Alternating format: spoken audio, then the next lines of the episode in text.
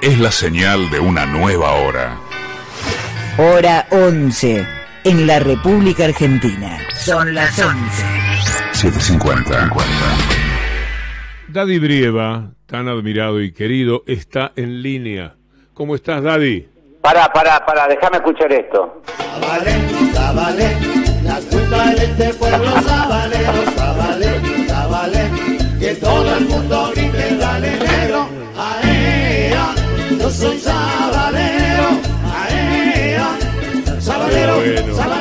Qué importante que, un poco de esa música. importante que son los signos, ¿no? Vos sabés que el primer, el himno sabalero, ese sabalero sangre de campeones, lo hicieron los uruguayos. Mirá vos cómo Ah, todo sí. tiene que ver con todo. En el año 65, cuando estaba Ítalo Jiménez, este, de presidente del Club Colón, eh, los, tu- tuvimos toda una, una, una, una- cantidad de uruguayos que vinieron a, a- Colón de Santa Fe y trajeron un, un himno, hicieron el himno que, que es el himno titular hoy del, del Club Colón. Y son uruguayos, lo hizo, creo que estaba Castro, eh, Néstor Castro, eh, los, los, los Medina, no me acuerdo, pero eran dos, tres El flaco uruguayos. Castro, Juseca, Juseca, Sí, debe eh, haber sido. Sí, sí, Juseca, de uno años- de los genios orientales. Sí, Julio sí, César años Castro. 65, años 65, sí. Sí, y estos son los palmeras. Y estos son los palmeras que, bueno, que, que, que hicieron este. No nos fue muy bien con, con la marcha, vos sé que yo soy muy caballero, pero igual la sostenemos, por supuesto. ¿Qué es ser hincha de Colón, Daddy Brieva? y es ser como ser peronista, es estar, es, este, es todo, todo de la pérdida. La alegría son muy pocas, los, los- la, la lucha y la resistencia son muy fuertes. Esta sería la primera vez que tendríamos una estrella. Yo no me dice, lo va a ver a Polón, yo no lo veo, yo lo sufro. Yo miro Boca River, el Chelsea y el Manchester United, eso veo yo, ese fútbol veo. Esto no, esto lo sufro me muero, me, me, me pongo muy mal, me, me, me descompongo y todo eso. ¿Cómo imaginas que está Santa Fe ahora? Recién estuvimos mandando unos videos para, para la gente de Santa Fe, para, para el comportamiento urbano y de la hinchada de Colón, que no salga, que no que tengan en cuenta que hay muchos enfermeros, la gente de la sanidad y los médicos que se están matando. Vos sabés que ayer en el hospital José María Cuyen, el, el- el director que se llama este, Poletti, eh, puso una cámara frigorífica para, para, porque, para, por las dudas, porque los sanatorios nuestros no tienen morgue, para que se puedan guardar los cuerpos ahí, se estamos pasando un momento muy malo. Entonces sería bueno que, que toda esta alegría dentro de 10 días no tenga que lamentar mm, la cantidad de muertos que es muy importante. Así que bueno, estuvimos haciendo unos videitos para que circulen las redes y para que la gente festeje en su casa. ¿Cómo se dejaron estar en Santa Fe? Y las restricciones, viste, eso cuando tu mujer te dice, te lo dije, viste, a mí ya no me sirve, viste, porque yo no le pego a nadie en el suelo, pero la verdad que, que, que, que- Mendoza, Córdoba, Santa Fe, este, tuvieron esa pulseada de- de medios y de empresarios que, que, que estuvieron en esa discernir en esta cosa de la economía y la salud y bueno, siguieron como una corriente política ahí que le decía una cosa y ahora estamos pagando las consecuencias, las restricciones vinieron bien tarde.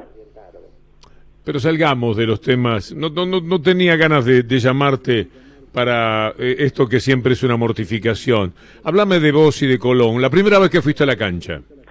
Uf, es una linda historia. Papá era comisario, me- miento, su comisario, porque no era comisaría, era su comisaría del barrio Centenario, donde entraba el colectivo de la línea 3. Este, papá era tatengue, papá era de Unión, y le, y le tocó en esa época del 62, de donde nos ponen el mote del cementerio de los elefantes, que es cuando Colón le gana al Santo de Brasil, con Pelé, Gilmar y toda esa gente. Este, ahí hicimos caer la primera vez a grande, después que a la selección uruguaya también le ganamos. Yo era muy chiquito, yo como hijo del comisario entraba a la cancha con los con los suplentes de Colón y me sentaba con los suplentes de Colón, era otra época, el banco de suplentes eran eran unos asientos así, con unas con unas maderas para sentarse, era muy todo muy precario, esa época era, bueno, teníamos tablones en esa cancha, lo que era la cancha del barrio Centenario. Este, así que yo viví ese Colón, este, y, y bueno, después lo, lo, lo, lo, lo seguí. No, siempre me pasó como con la política. Nunca me gustó formar parte de la comisión de Colón, como nunca me gustó ser parte de algún gabinete o de la. Siempre me pareció que mi función era propalar la pasión y que no, te, no estaba a la venta. Si me cooptaban este, alguna comisión directiva de Colón o me coopta el peronismo para que sea un, dirigente, me parece que me degrada la pasión, ¿no? Y aparte no tengo vocación para eso. Así que lo sigo siempre mostrando el gorrito, en, gasolero mi personaje era de Colón, Susana Jiménez me dejó mostrar mil veces la camiseta y bueno, ese es mi, mi, mi, mi, mi lugar en como como como como simpatizante, como hincha de fútbol. ¿Y qué día te fuiste para abajo, tres, cuatro, diez escalones, terminaste contra el alambrado en un festejo, un festejo grande que te rompió el alma? Mira, yo por laburar siempre siempre estuve, qué sé yo, en el eh, en el 93 perdimos contra Banfield en Genellató, eh, nos fuimos dos veces en el 2014 y en el 81 nos fuimos a la B. El 9 de noviembre de hace unos años atrás eh, protagonizamos esa eh, eh, jornada épica en, en Paraguay, que la gente iba, iba, iba, y la gente de Paraguay se sentaba en la calle y sacaba la sillita a la calle para hacer una picadita y para ver la caravana de gente porque no lo podía creer, eso pasó. Este, yo siempre digo, no sé si se van a acordar eh, del, del, del, del plantel de Colón o quién era el cuatro o quién era el árbitro, nunca se van a olvidar de la, del hombre ese que lloraba cuando cantaban los Palmeras, que recorrió el mundo.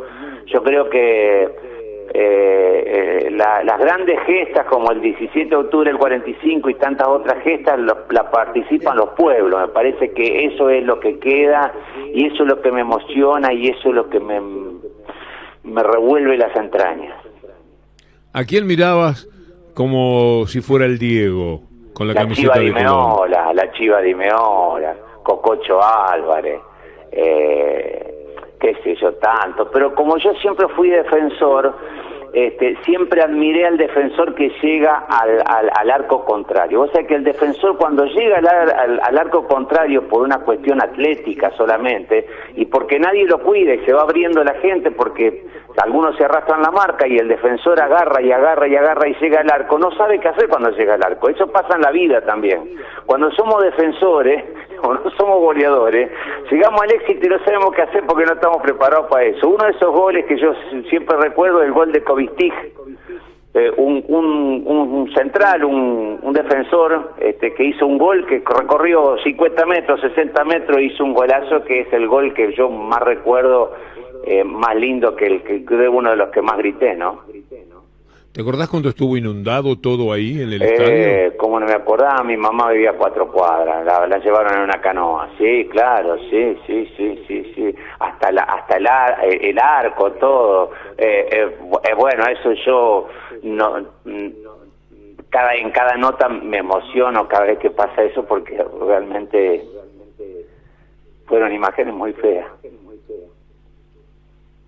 Se ve que lo padeciste. Querido Daddy, dos cosas. Darme el gusto de charlar un poco con vos, que a la gente le hace bien. Le hace bien escuchar a los tipos que largan las cosas así como vienen, que no están dando vueltas.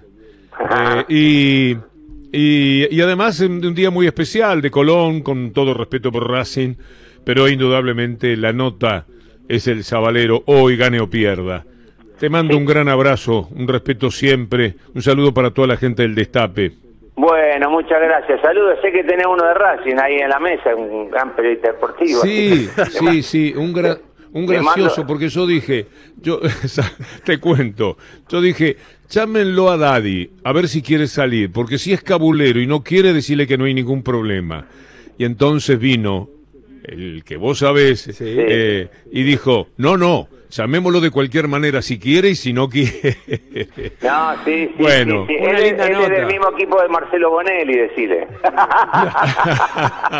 Mirá que sa- si sacamos los hinchas, hay un montón del otro lado también, ¿eh? sí, ya, ya, con, o sea, ya con Perotti tengo, tengo todo del otro lado. Daddy querido, muchas gracias. Abrazo grande, Víctor, un gustazo, loco, muy amable.